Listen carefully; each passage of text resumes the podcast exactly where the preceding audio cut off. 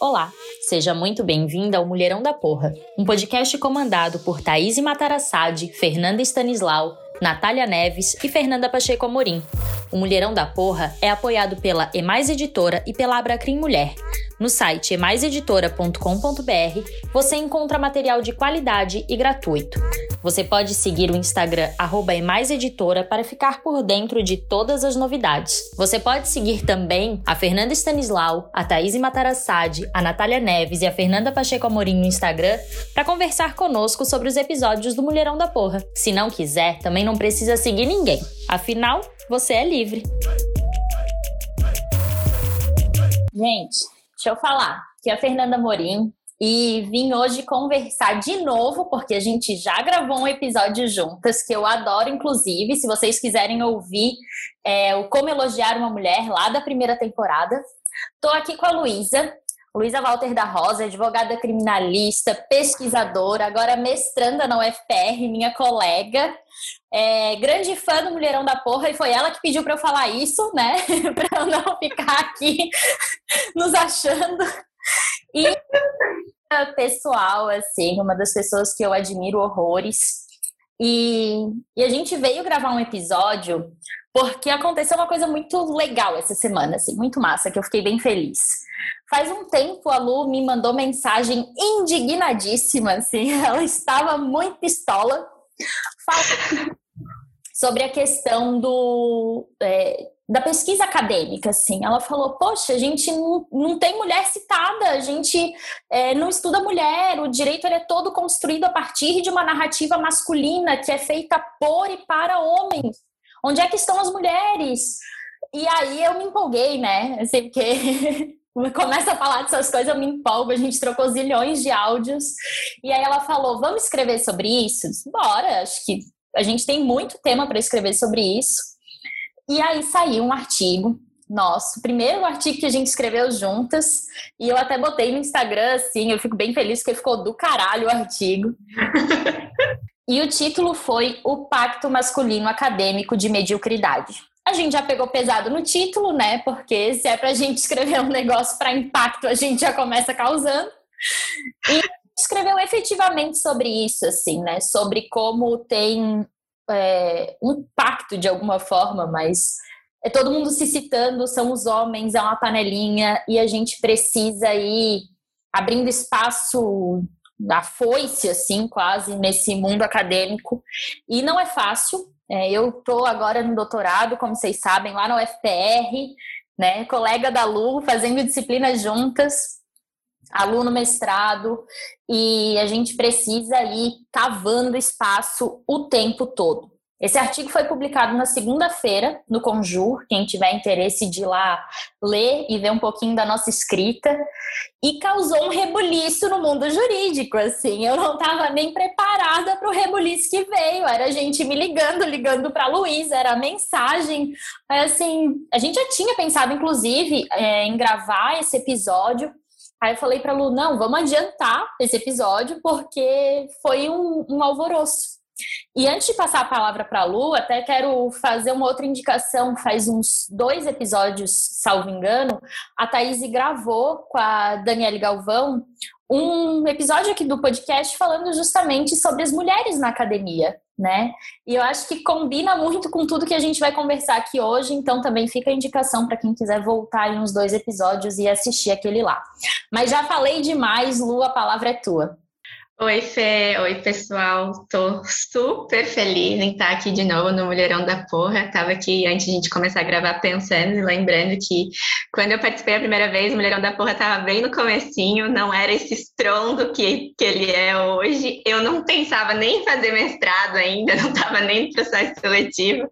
E agora estamos aqui, em 2021. A única coisa que continua ainda acontecendo, infelizmente, é a pandemia, mas tanto a minha vida quanto a da Fernanda mudou muito nesses meses que se passaram. E ter participado do Mulherão da Porra naquela época foi um momento assim muito especial para mim em 2020. Foi algo que tocou muitas mulheres ao meu redor, muitos homens. Eu tive diálogos incríveis e maravilhosos com muitas pessoas e esse episódio faz sucesso até hoje. Até hoje o pessoal ouve, pede a indicação de quem são essas mulheres maravilhosas que criaram esse podcast, que hoje já está gerido por um grupo de mulheres, o que me deixa também muito feliz. E agora, ainda mais com esse tema que a gente resolveu aí abalar as estruturas do mundo jurídico, compartilhando as nossas angústias, né, Fernanda? Olha, é, eu há muito tempo, até também já falei isso para Fê, eu não sou uma pessoa que pesquisa gênero academicamente, mas eu flerto com esses estudos de gênero desde a metade da, da minha faculdade. Quando eu tive, eu estava pensando nisso essa semana, inclusive. Tive a disciplina de criminologia na terceira fase de direito da UFSC com a professora Vera Andrade, e eu tive que ler um livro que foi divisor de águas na minha vida, que chama Pelas Mãos da Criminologia. E foi lá que eu acho que construí toda a semente para me tornar advogada criminalista e para me reconhecer como feminista. E eu entendi também muitas pautas sociais. Eu lembro que na época eu apresentei um seminário desse livro chamado capítulo era sobre criminologia e racismo, também me fez adquirir uma, uma perspectiva, uma consciência da questão de raça muito, muito profunda, muito intensa. Então, para mim, eu falei isso também, acho que já no outro episódio, me reconhecer como feminista é algo muito importante da minha personalidade, de quem é a Luísa. A Luísa é feminista, a Luísa fala sobre questões de gênero com todas as pessoas em todas as relações da sua vida. Mas estudar não era algo que eu tinha feito, estudar as teorias, eu leio por interesse pessoal, porque eu quero ser a melhor versão de mim mesma e porque eu quero entender e contribuir para a gente ter um mundo com mais equidade de gênero. Mas estudo teórico eu não, não tenho.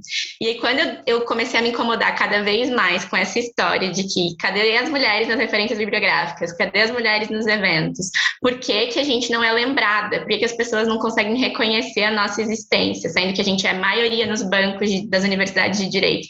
Hoje mesmo, essa semana, saiu a notícia de que somos, pela primeira vez, a maioria nos quadros da advocacia brasileira. Por que, que a gente sempre fica só ali na base da pirâmide e não ocupa as posições de destaque, as posições de poder? Falta é, conhecimento? Falta formação? O que está faltando? Com certeza não, porque a gente existe, a gente está se formando, a gente está publicando para poder se formar, então, obrigatoriamente, a escrita vem sendo feita, mas a gente não aparece, a gente não se estuda, a gente aprende um direito masculino, com a partir da perspectiva dos homens. E aí eu decidi conversar com a Fernanda, que para mim é a minha referência teórica em estudos de gênero. Então, essa mulher vai me dar uma luz, pelo menos vai me indicar algum livro para eu ler, ou quem sabe vai topar escrever comigo. E eu literalmente abri o microfone ali do WhatsApp e desabafei com ela tudo que eu estava pensando, toda a minha indignação, que é algo que a gente permeia todas as nossas conversas, né, Fê? A gente fala sobre isso desde que a gente se conheceu, mas tem momentos em que essa dor pega mais forte, essa indignação nos toca de uma maneira mais profunda. E tem muita coisa a ser dita nesse episódio, na vida. A repercussão que esse artigo causou foi assim um privilégio, um prazer ter escrito com a Fernanda. Eu aprendi muito só ali, uh, lendo a toda a contribuição que ela inseriu na, do que eu tinha escrito e depois o pensamento em conjunto que a gente conseguiu escrever. E essa é a delícia de escrever junto com alguém, né? Essa construção e essa união de pensamentos. E aí, quando isso veio à tona, pô, o friozinho na barriga que deu de saber que eu estava com o meu nome vinculado a Fernanda para sempre num portal jurídico com grande visibilidade e depois saber tudo que a galera começou a pensar e tanta gente compartilhou esse texto, foi um momento muito, muito ímpar desse novo ano de 2021. Assim, ó, eu vou ter que falar aqui, porque a Luísa, ela, ela exagera, assim, porque. né? Prazer foi meu de escrever contigo, tu sabes disso. A gente tem diálogos significativos, assim, eu acho que isso é importante dizer. É, eu aprendo muito contigo, inclusive em questões de gênero, porque esse, essa tua curiosidade, pelo menos, essa vontade de ser alguém melhor, faz com que a gente pesquise, faz com que a gente vá atrás de um monte de coisa. E assim, feminismo é a parte que me toca fortemente na academia, em tudo, minha pesquisa é nisso.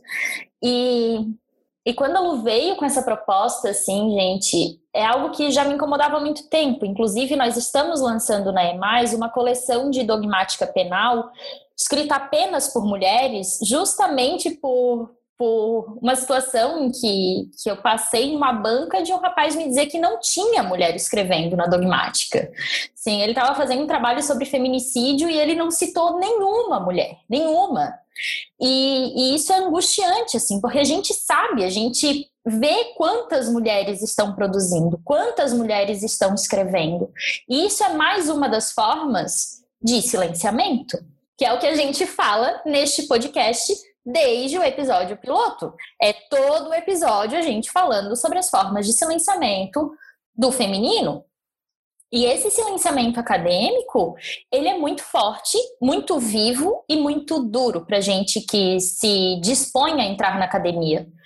Porque é, eu vou falar um palavrão, não tem como, assim, vocês já estão acostumados também comigo xingando nesse podcast, mas é foda. Isso é foda, a gente tá lá na academia pesquisando, escrevendo, sem dormir muitas vezes, né, Lu? Agora mestrado, doutorado pegando, a gente fazendo um monte de disciplina, porra, lendo coisa pra caralho, pra poder escrever umas coisas fundamentadas, bem feitas, e não só em feminismos, no processo penal, no direito penal, no direito civil, enfim, em todas as áreas do direito, para daí os caras falarem assim, ai, não tem mulher escrevendo sobre isso.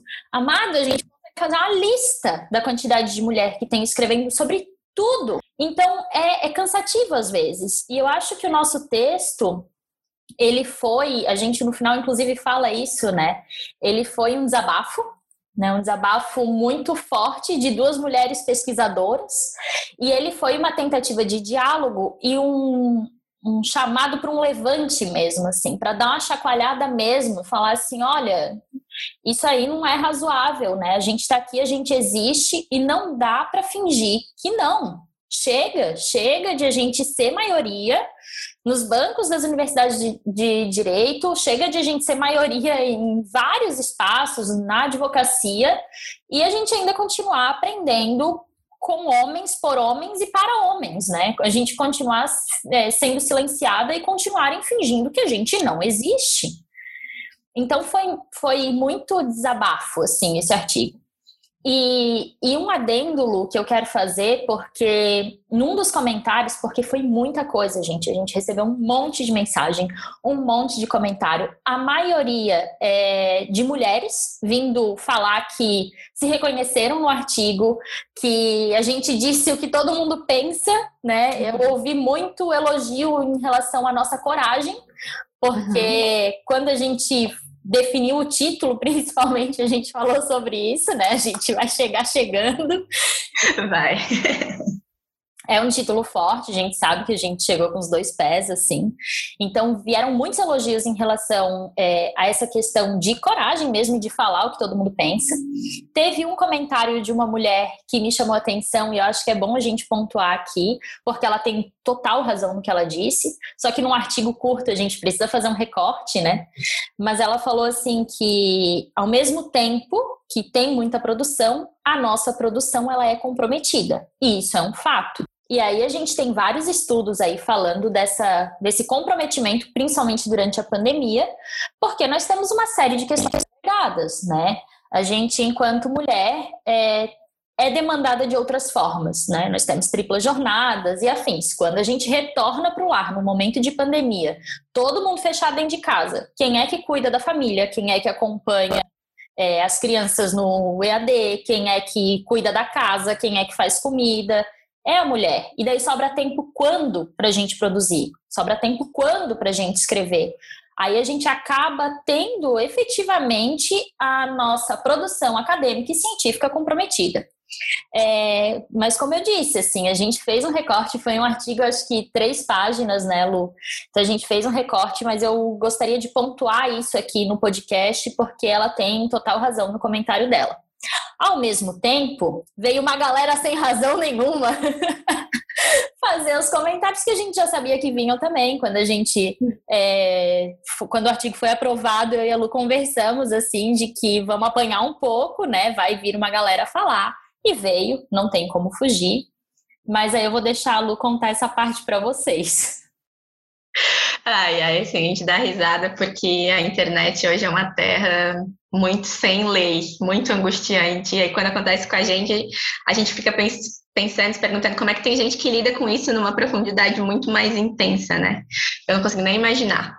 Mas vamos lá, puxando um gancho de tudo que tu falou. A gente escreveu um artigo que não é um artigo científico, é um artigo de opinião, curto, objetivo e com muitos sentimentos.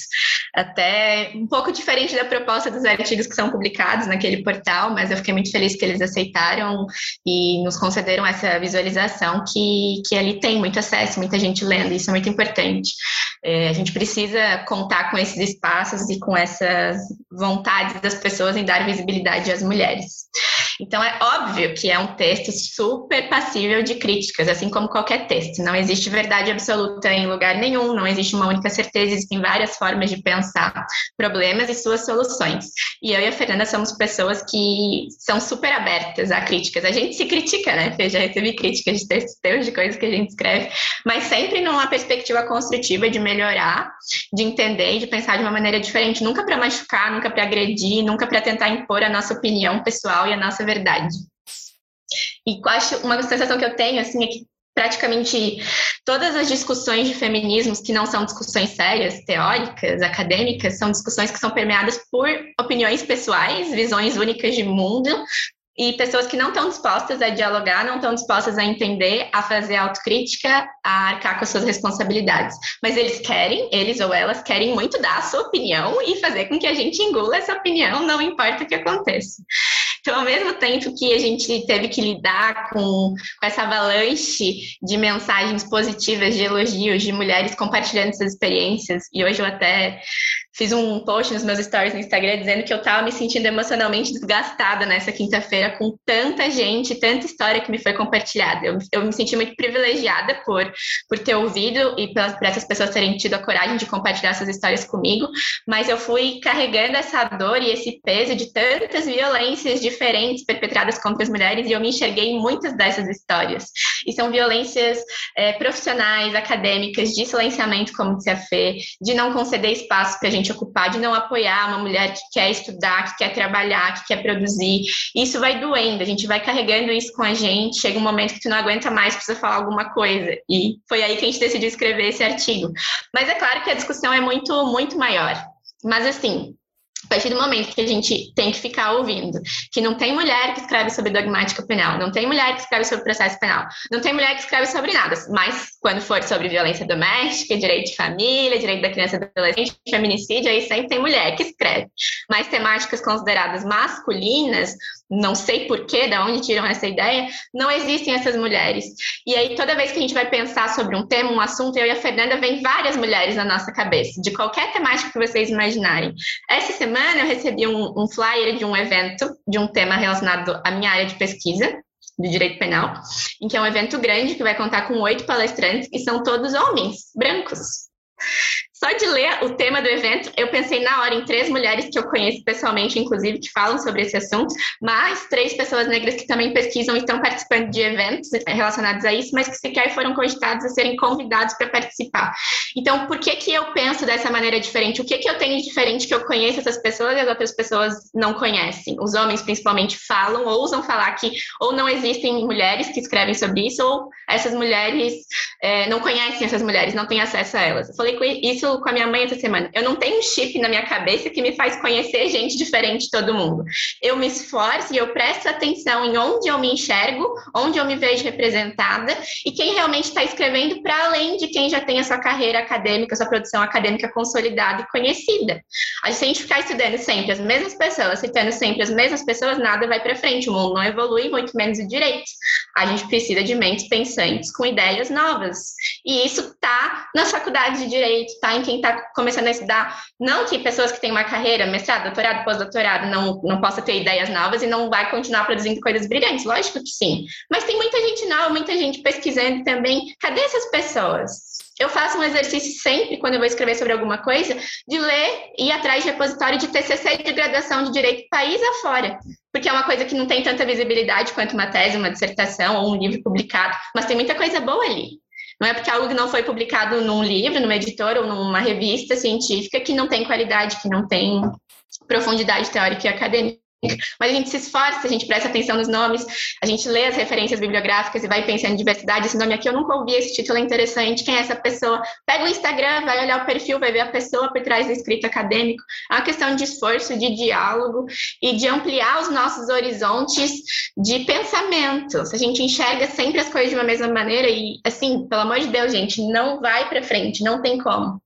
E aí, a partir desses discursos únicos, dessas histórias únicas, um texto, um livro que eu li da, da Timamanda no final do ano passado, Perigo de uma História Única, a gente ficar pensando e vendo o mundo sempre de uma mesma forma, vem esses comentários e essas críticas que a gente recebeu. Algumas sob o viés do anonimato, a pessoa não tem coragem de, de, criticar, mas daí vem com aquelas frases e palavras de efeito ótimas desvirtuadas pela internet, que chamando a gente de recalcada, lacradora, militante, palavras assim que, ai, eu não vou perdoar a internet por terem desvirtuado palavras que têm um significado importante, né? Mas a gente lê e pessoas dizendo que, ah, é, isso não existe mais, isso poderia existir essa distinção de, de sexo e gênero na época da Revolução Francesa, mas no mundo atual não, porque hoje é uma questão de meritocracia. Como que você tem coragem de falar de meritocracia no Brasil, uma sociedade extremamente desigual, não só em gênero, em tudo? Não, não é possível tu conversar seriamente com uma pessoa que continua acreditando nesse mito da meritocracia. Ou então, criticar as referências utilizadas, que a gente utilizou no nosso artigo, para dizer que não concorda porque tem uma pensadora que tem uma, uma opinião feminista para além do que as mulheres são autorizadas de expressar, porque uma mulher nunca pode ser é, incisiva demais, ambiciosa demais, certa demais das suas opiniões. Ela precisa estar sempre pedindo desculpa para não machucar ninguém, para não ofender ninguém. Ela nunca pode estar certa do que ela está falando. A gente recebendo críticas assim de pessoas que a gente não conhece, não nos conhecem, não nos seguem nas redes, nunca leram os nossos escritos e dizendo que a gente está completamente maluco e sem razão de ser, que esse pacto masculino não existe. Nós que somos autoras medíocres de livros ruins que ninguém lê. junto com as nossas fontes citadas, então a gente estava só de mimimi na internet.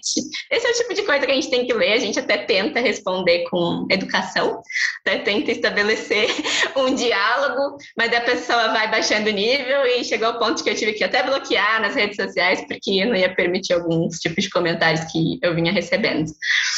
Mas, como disse a Fê, num comentário, entender pelas pessoas, a gente nunca pode fazer. A gente pode tentar conversar, explicar, mas garantir que a pessoa vai entender e interpretar da maneira que ela deveria, ou deveria se permitir, ao menos tentar, a gente não pode fazer. Então, assim, obrigada mais uma vez para todo mundo que leu nosso texto, que compartilhou. Esse texto chegou em lugares que a gente nem imaginava. A gente recebeu propostas acadêmicas incríveis, emocionantes. Muita gente engajada querendo fazer a diferença, querendo dar mais visibilidade a mulheres que escrevem, não só na nossa área penal, mas como em qualquer área, porque isso é um, é um problema do direito como um todo, não é só do direito penal, do processo penal. Tanto que a gente começou a escrever o nosso texto nessa perspectiva, né, Fê? E depois a gente se deu conta de que a gente estava falando pelo direito todo. Isso não acontece só na, na área criminal. Mas é muita coisa para falar, muita coisa que a gente sente, muita coisa que a gente tem vontade, então acho que é essencial a gente poder falar além do que a gente escreveu, do que a gente vem compartilhando nas redes sociais essa semana, aqui nesse podcast. É, é um tema que vem sendo debatido em muitas universidades, até vai ter um evento na USP sobre gênero e academia, muito interessante, não sei se tu viu, Fê, mas uma seguidora nossa nos marcou no Instagram nesse evento para avisar que ia ter um evento sobre gênero e academia com algumas advogadas lá na, na USP, bem interessante, depois eu vou vou, divulgar ali para a gente ver. Então, eu só queria fazer um adendo em toda essa fala da Luísa. Eu adoro ouvir a Lu porque eu acho que ela tem uma fala muito potente, assim. E eu acho ela muito elegante na fala. É, quando veio o hate lá falando, é, ela me mandou assim, caralho, o que, que a gente responde para um moleque que está terminando a graduação e vem me dizer para uma mestranda e para uma doutoranda que a gente não sabe estudar? Meu filho, a coisa que eu sei fazer é estudar, porque eu preciso, entendeu? Não é nem porque eu quero, é porque eu preciso. Se eu não souber estudar, fudeu. e aí, quando a Lu mandou aquilo assim, o que, que eu respondo para esse moleque? Daí ainda falei assim: olha, a Luísa ela vem te responder é, provavelmente com toda a educação e elegância que são características dela. Eu vou te dizer o seguinte: E eu só mandei o garoto estudar, porque realmente não dá para ter diálogo com gente que quer fazer uma crítica falando, usando os termos lacração, é, sem moral, e no final ele ainda fala em cu. Né? A Luísa se controlou aqui, acho, para não dizer o termo. Foi isso que ele falou. E, e é isso, assim, né, gente? Diálogo a gente está aberta sempre. Eu acho que é através do diálogo e da crítica, da crítica construtiva, que coisas novas acontecem, é, que teorias novas surgem, que construções maiores do que o que a gente já tem são, são feitas mas é diálogo efetivamente, né? E diálogo demanda escuta, né? Não só a fala, não ataque. Então, quando tem diálogo efetivamente, a gente está sempre aberta, sempre. Mas a Lu tem essa elegância maravilhosa dela. Ela foi lá e respondeu muito educadamente o rapaz. E eu terminei com a minha grosseria, só dizendo para ele que realmente explicar para ele eu podia, mas entender por ele não. Uma pena. Acho que ele não gostou muito. Não, com certeza não. Mas eu também não gostei do comentário dele e tu também não. Mas assim, Lu, pra gente finalizar esse episódio, porque eu ficaria aqui conversando contigo mais uma vida, e é sempre assim, né? Mas a gente dar um ponto final nele. Eu queria te refazer a pergunta que a gente faz nesse podcast, porque como tu mesma falou, é outra Luísa, né? É outra Luísa com novas perspectivas, com outra estrutura. E, e eu acho que essa nova Luísa talvez tenha uma nova resposta. O que é ser um mulherão da porra pra ti, Lu? Nossa, eu, eu tava pensando quando a gente veio gravar. Ah, não, dessa vez eu vou estar mais preparada com dicas. E eu esqueci completamente dessa pergunta, que amadora, meu Deus do céu. Mas, nossa, assim, só agora. Primeira coisa que vem na cabeça é que como mudou a minha perspectiva de vida e trabalho e estudo, e a minha, principalmente a minha perspectiva a meu respeito. Então, a Luísa de 2020 achava que ser um mulherão da porra era uma coisa muito específica, e a Luísa de 2021 entende que essa pergunta não consegue ter uma resposta única. É uma jornada contínua, e aí eu acho que isso me faz, sim, ser um mulherão da porra. Uma jornada contínua de autoconhecimento, de entender o que faz sentido para mim, o que me faz sentir. Hoje, é essencial para mim viver uma vida com sentimento. Tudo que eu faço, eu preciso estar tá sentindo meu coração bater. E por muitas vezes eu me perdi desse caminho. Então, hoje, ser um mulherão da porra é saber que eu vou me dedicar e vou dar o melhor de mim, vou fazer com carinho, com sentimento, com vontade, tudo na minha vida. Não só a minha advocacia, não só os meus estudos acadêmicos, mas meu acordar, a minha alimentação, a hora que eu treino, o que eu enxergo no espelho, o carinho e o cuidado que eu tenho comigo mesma, porque muitas vezes nós somos as nossas principais críticas, nós somos as nossas principais questionadoras da nossa capacidade, de onde a gente pode chegar. Eu tenho um, um perfeccionismo absurdo que me dói muito, muitas vezes, então eu estou numa fase de eu posso ser um mulherão da porra forte, mas eu também posso sofrer, eu também posso sentir, eu também posso chorar, eu também posso ter momentos muito difíceis. Então, ser um mulherão da porra é me acolher em todas as minhas fases, etapas e perspectivas. E eu vou até ouvir o, último episódio que a gente gravou para lembrar exatamente o que eu falei, mas mudou muito, meu Deus. E isso que é a beleza da vida, né? A gente ir mudando e se reconstruindo e se reentendendo enquanto mulherão da porra. E pra gente finalizar mesmo, assim, então já que tu já veio preparadíssima, essa vai ser super fácil. Uma dica para as nossas ouvintes e para os nossos ouvintes. Eu vou dar uma dica de podcast que eu também descobri ano passado, que chama Bom Dia Óbvios. Não sei se o pessoal conhece, mas é um podcast feito por mulheres para mulheres. Tem um episódio por semana e fala sobre saúde mental, acolhimento, cuidado, libido, sexualidade, maternidade, amizade, relacionamento. É incrível, acho que complementa muitas temáticas trazidas aqui no Mulherão da Porra. É um diálogo, tu acaba conhecendo mulheres, referências em temas que tu nunca ouviu falar, e isso é um, um lado bom da vida. Toda vez que eu conheço uma mulher diferente, eu me sinto mais inspirada. E é uma potência, inclusive, os últimos episódios que eu ouvi, um foi sobre libido, o outro era sobre como lidar com mulheres difíceis e por que, que a gente tem que estar tá sempre se desculpando das nossas opiniões, das nossas atitudes, do que a gente acredita. E tem muito a ver com tudo que a gente conversou aqui hoje. Então, acho que seria um, um prato cheio pra, para as e para os ouvintes. Então, assim, vão lá conhecer o podcast. Eu não conheço, vou ouvir também. E Lu, eu só tenho que te agradecer. Né? Tu sabe que eu te acho um grande mulherão da porra. E tu sabe que nos momentos em que precisa é, descansar, porque a gente precisa, eu tô aqui para segurar a onda, assim como eu sei que tu tá aí para segurar a minha em muitos momentos, que a gente ri muito juntas, a gente toma o nosso vinho, a gente faz as nossas bagunças, mas a gente também se acolhe, também se segura, porque é, amizade é isso, né? E ser um mulherão da porra também é isso. E eu tenho uma admiração gigantesca por ti. Foi é um prazer escrever contigo o, o, artigo. É um prazer gravar o podcast contigo. E é, eu fico muito feliz assim de poder ter ideias e construções juntas, porque tu me inspira todos os dias. Eu te acho realmente assim uma mulher muito elegante. É, na vida, sabe? Eu acho a Luísa, assim, uma mulher lindíssima, elegante enquanto pessoa, nos posicionamentos, na forma de falar. Às vezes eu fico olhando assim, caralho, eu tinha que ter mais, mais isso, eu preciso lavar minha boca com sabão para ver se. A gente complementa, Fê, por isso que a gente é tão amiga. A gente é muito parecida em muita coisa, muito diferente em várias outras, e essa é a beleza da nossa amizade. Por isso que a gente tem as conversas mais malucas. É artigo, é tema científico, e de repente são coisas que eu não posso nem falar no podcast que a gente está conversando. Mas é uma delícia, tem muita risada, tem muito conteúdo, tem muito entretenimento, e é um prazer dividir a minha vida contigo. A tua amizade é extremamente importante para mim, tudo que tu falou, eu repito e assino embaixo, porque eu sinto e penso as mesmas coisas a teu respeito. Mas então é isso. A gente não tem como terminar um, um, episódio desse sem uma babação de ovo, gente. Disso. Não, não tem. A gente não se aguenta. A gente já faz isso uma para outra direto, mas em público é melhor ainda.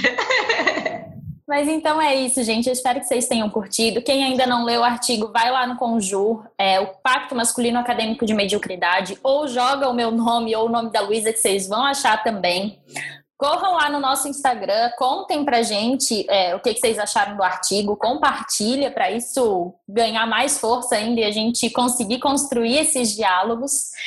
E até a próxima semana com episódios especiais em maio. Vou dar spoiler, nem sabia se eu podia dar spoiler, mas em maio a gente vai ter uns episódios bem legais. Fiquem de olho. Um beijo e até semana que vem.